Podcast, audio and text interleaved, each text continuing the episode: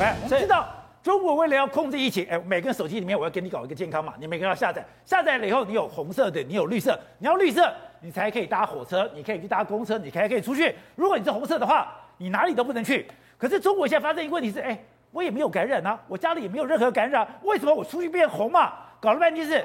现在河南因为出现了金融危机，现在很多人要澄清，结果这些哎，你想要澄清的人，你想要闹事的人，我就把你变成红马，变成红马之后，你哪都不能去了。所以一个防疫的红马变成管制了。好，宝杰哥有一句话叫做“遇刺红马，虽远必诛”。哦、其实这个中国大陆大家都知道这句话，那个叫做“如我中华，虽远必诛”，那是他们《战狼二》里面的那个电影的台呼。结果呢，现在叫“遇刺红马”，为什么？豫就是河南，对，河南有四个村镇的银行，从今年四月起，他开始没有办法网络转账，哦，没有办法拿那个滴滴卡去弄卡以后提款出来都不行。宝杰哥，全中国大陆四十万人这个银行存款，为什么？因为他现在是用这种手机，直接我人不在河南，我在青海，我在北京，我在全中国大陆各地，我都存款啊。对，他说利率很优惠啊，所以我存进去。可是宝杰哥，现在已经六月了。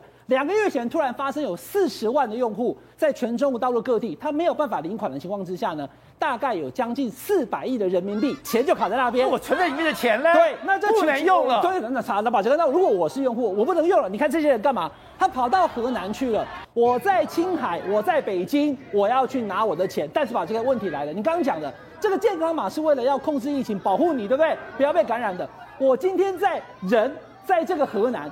我跑到了河南以后，我怎么一进去发现说，哎，我突然出现了红码了，我没有啊，我们明明还很健康啊。你现在是红码，你哪都不能去吗？对，你也不能出门，你也不能上公车，你不能搭任何交通工具。来，我跟宝杰哥讲，有一个女生，她就是存钱在这个河南的村镇银行，她从外地到了河南之后呢，公安就问她说，你来干嘛？她说我有健康码哦，是绿码，但是我要来拿我的钱。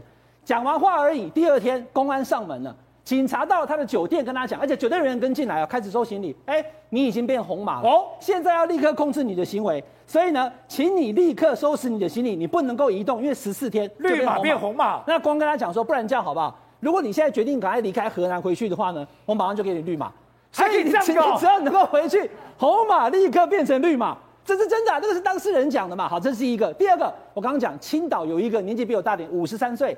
他说：“我这一辈子没有离开过青岛，怎么就我就问了一下我的钱怎么了吗？我立刻我人在青海，我就变成是红码了。问都不能问，人在青海哦，他只是打电话问说，哎，我要我要去领钱可不可以？马上就人在青海就变红码，我没有离开啊。还有一个在北京的一对情侣，男生有存钱在银行，女朋友没有。结果呢，他说我准备要去这个河南去领我的钱，以后。”当天他的手机码立刻变红码，女朋友跟他在一起，所有的新机足迹都一样，还是绿码。所以宝杰哥你就知道了，这四十万人、四百亿的这一些存款在四个村镇银行，他因为领不出来，用这个红码来控制这些人的行动，让你们不能到河南。河南叫做豫，所以叫做豫次红码，虽远必诛。我管你在青海、在北京，你的红码都会出现。这叫人在家中坐，红码天上来。只要你想到河南去领钱，你立刻会用健康码把你控住，十四天哪里都不能去，